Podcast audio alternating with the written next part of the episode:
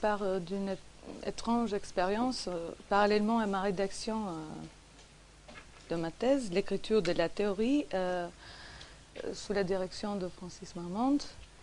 J'ai été par curiosité, aussi par amusement, conduite à répertorier systématiquement toutes les questions que Roland Barthes pose dans son texte de 1942, date de son premier texte, jusqu'à sa disparition.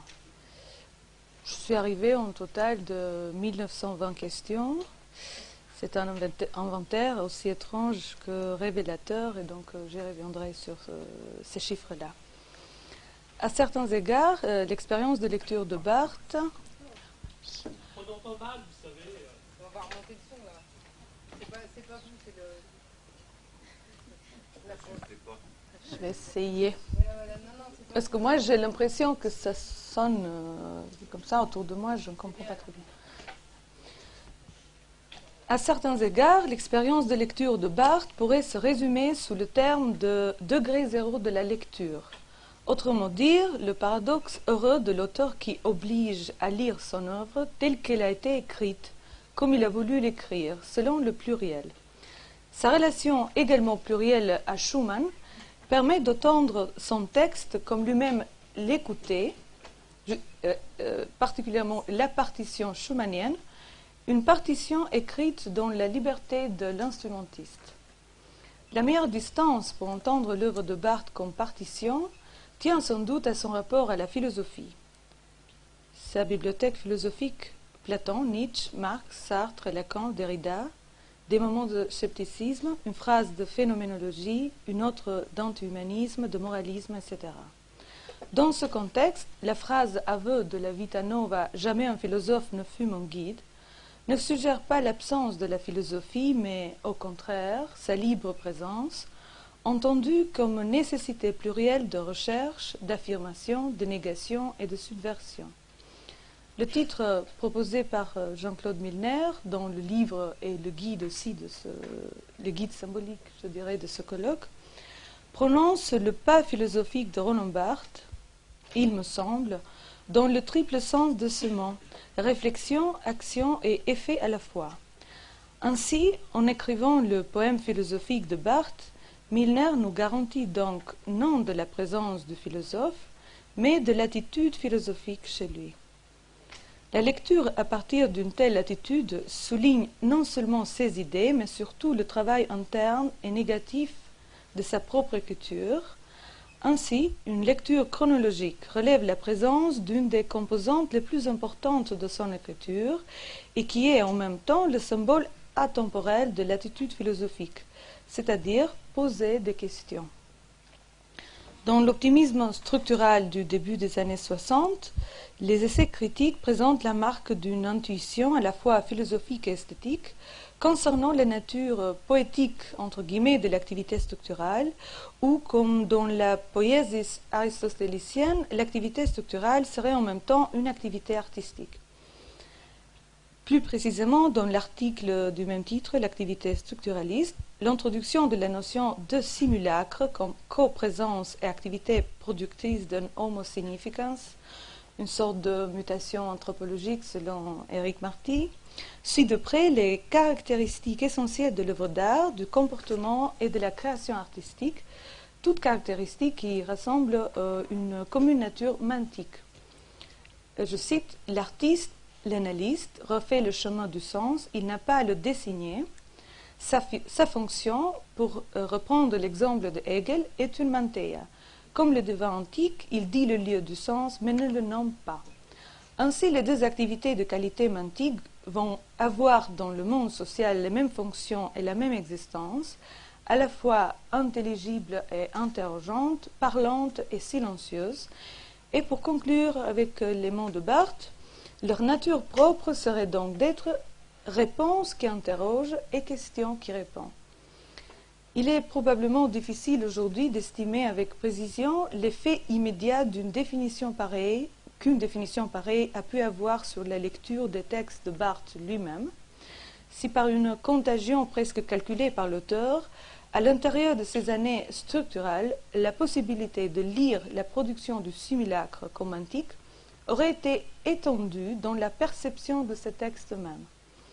Et pourtant, une lecture du texte barthésien à partir de cette perspective nous vient littéralement parlant de son propre œuvre. Elle représente aujourd'hui, d'une façon étonnante, une écriture qui est à la fois réponse qui interroge et question qui répond, en faisant entendre toute une activité d'interrogation incessante qui fait irruption dans son œuvre proprement dans les années structurales, dans ce que vous appelez les années 60 euh, en général, et qui s'accroît avec le passage du temps, associé souvent par des précisions importantes théoriques. Ainsi, toujours dans ses essais critiques, il postule en 1962 une modification importante de la conception de l'histoire littéraire. L'histoire de la littérature ne sera, ne sera plus l'histoire des réponses contradictoires apportées par les écrivains à la question du sens, mais bien au contraire l'histoire de la question elle-même. Cette nouvelle définition semble s'accorder littéralement au texte de Barthes lui-même. Son écriture s'avère aujourd'hui le meilleur exemple d'un savoir particulier, celui de poser des questions au sens. Elle atteint, grâce à ce précieux savoir, l'état pluriel de la provocation, du déplacement et du plaisir. Elle nous permet aussi d'entendre et de suivre un impressionnant réseau de questions qui s'étale du début à la fin de l'œuvre et qui, par une statistique approximative, donc je vous ai dit, attend le chiffre de 1920 questions venant de Barthes, posées et écrites par Barthes, soit une centaine de pages si on parle dans le niveau du volume d'édition.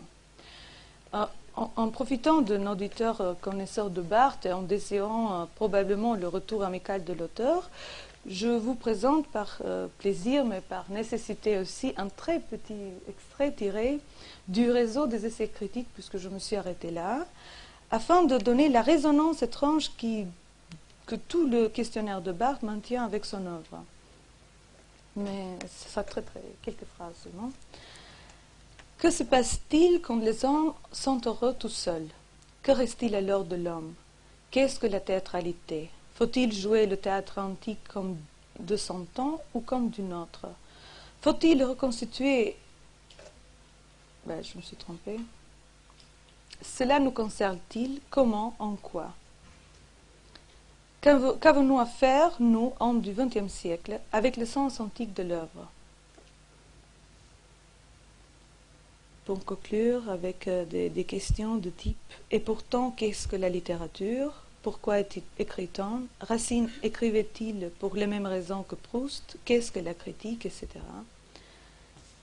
Pour continuer euh, une semaine entière, voilà comment l'œuvre de Barthes devient alors euh, elle-même l'espace précieux où se rejoignent sans se contredire la question posée à l'écriture et à l'état du monde et l'écriture d'une question, parfois plusieurs.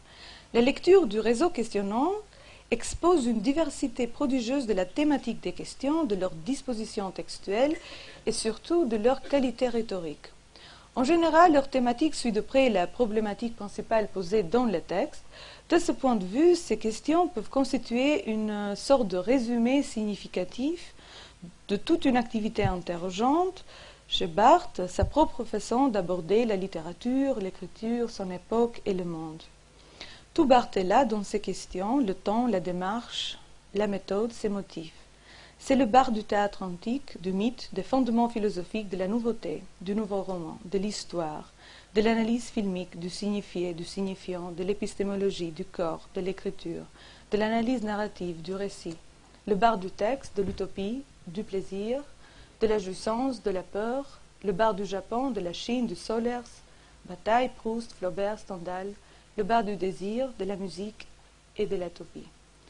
Ainsi, ce poème interrogeant, selon Francis Marmande, ce texte inquiétant, qui s'écrit à l'intérieur de son œuvre, dans le rythme même de l'écriture, fonctionne aussi sous forme d'anthologie, comme l'écho renvoyant d'une œuvre à part, l'écriture et l'existence de laquelle devait se comprendre par l'imaginaire d'une œuvre ou d'un texte comme possible. Notion, euh, notion leibnizienne mentionnée aussi par Barthes, désignant des mondes possibles qui peuvent l'être ensemble sans que la position de l'un entraîne la suppression de l'autre.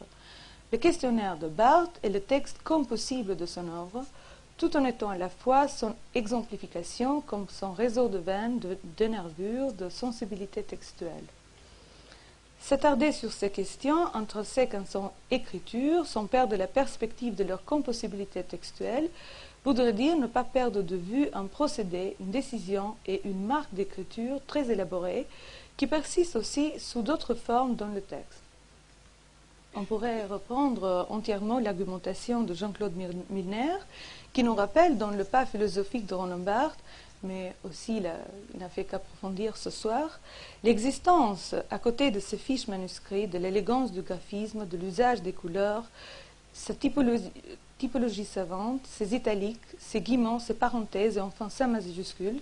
Je fais la citation précisément parce qu'il s'agit d'une procédure de langage et d'un artifice de typographie, précisément parce qu'il s'agit peut-être d'une humeur, il faut tenir qu'un enjeu de doctrine s'y trouve engagé.